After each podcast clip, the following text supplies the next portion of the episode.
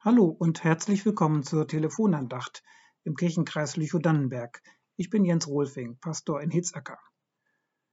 In der Nordregion unseres Kirchenkreises machen wir schon seit Jahren im Januar, Februar eine sogenannte Winterreise und besuchen uns gegenseitig in den Kirchen.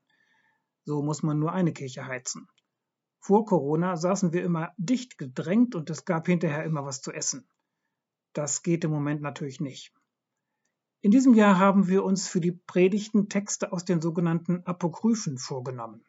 Das sind Texte aus der Zeit von 200 vor bis 400 nach Christi Geburt, die nicht in den biblischen Kanon aufgenommen wurden. In manchen Bibeln stehen sie trotzdem drin. Luther meinte, sie seien der Heiligen Schrift nicht gleichzuhalten und doch nützlich und gut zu lesen. Ich will Ihnen heute so eine apokryphe Geschichte erzählen von Susanna im Bade.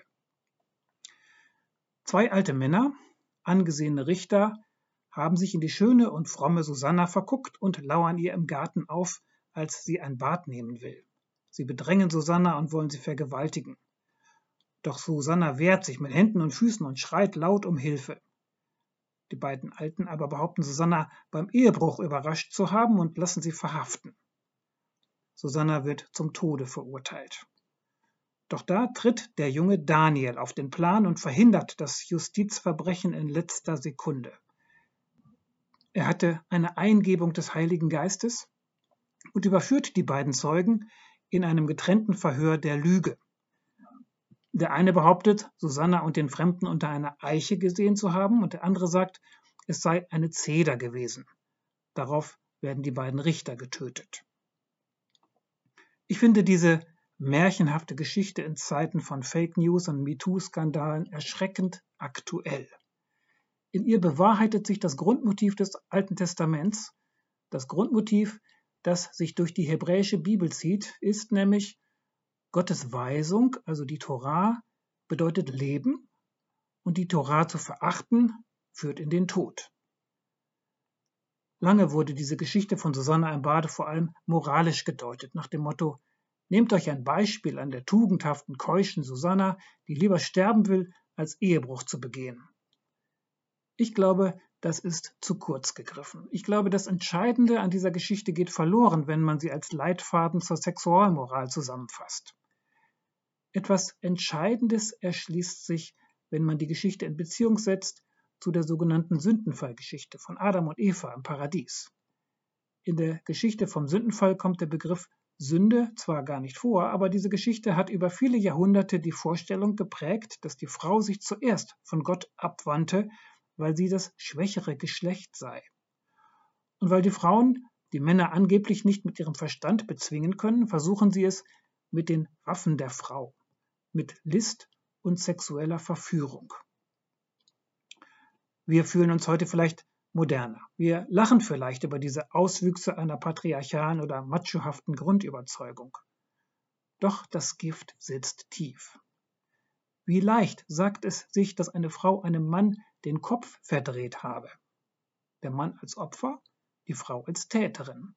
So schnell vertauschen sich die eigentlichen Rollen und die Verantwortung wird abgeschoben und liegt bei der Frau. Die Frau, die du mir zugesellt hast, gab mir von dem Baum und ich aß, sagt Adam in der Paradiesgeschichte. Das Gift sitzt tief, auch bei Frauen.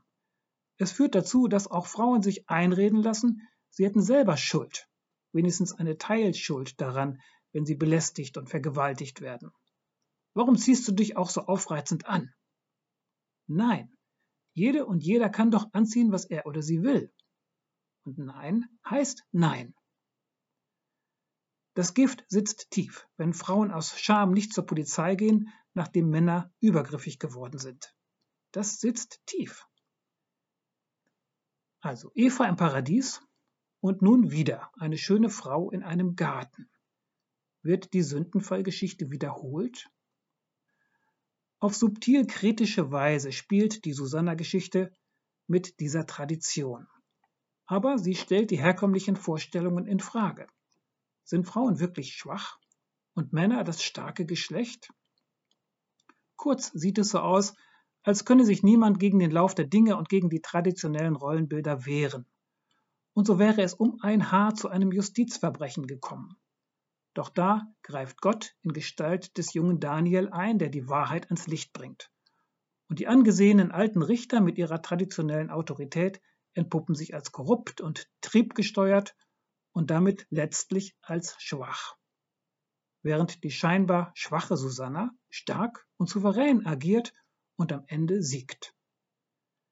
Insofern ist die Susanna-Geschichte in gewisser Weise eine Gegengeschichte gegen eine Auslegung der Paradiesgeschichte, die Eva als schwache Frau darstellt. Susanna siegt, dank Gottes Hilfe natürlich, ist ja schließlich eine biblische Geschichte. Okay, fast biblisch. Apokryph eben. Die Geschichte zeigt uns erstens, Sexualität darf nicht erpresst werden, sie kann nur geschenkt werden. Zweitens, wer standhaft ist, der oder die bekommt Hilfe von Gott. Und drittens, Frauen sind nicht nur schön, sondern auch stark und mutig. Amen.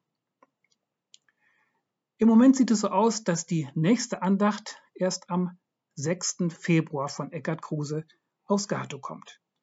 Alles Gute, auf Wiederhören.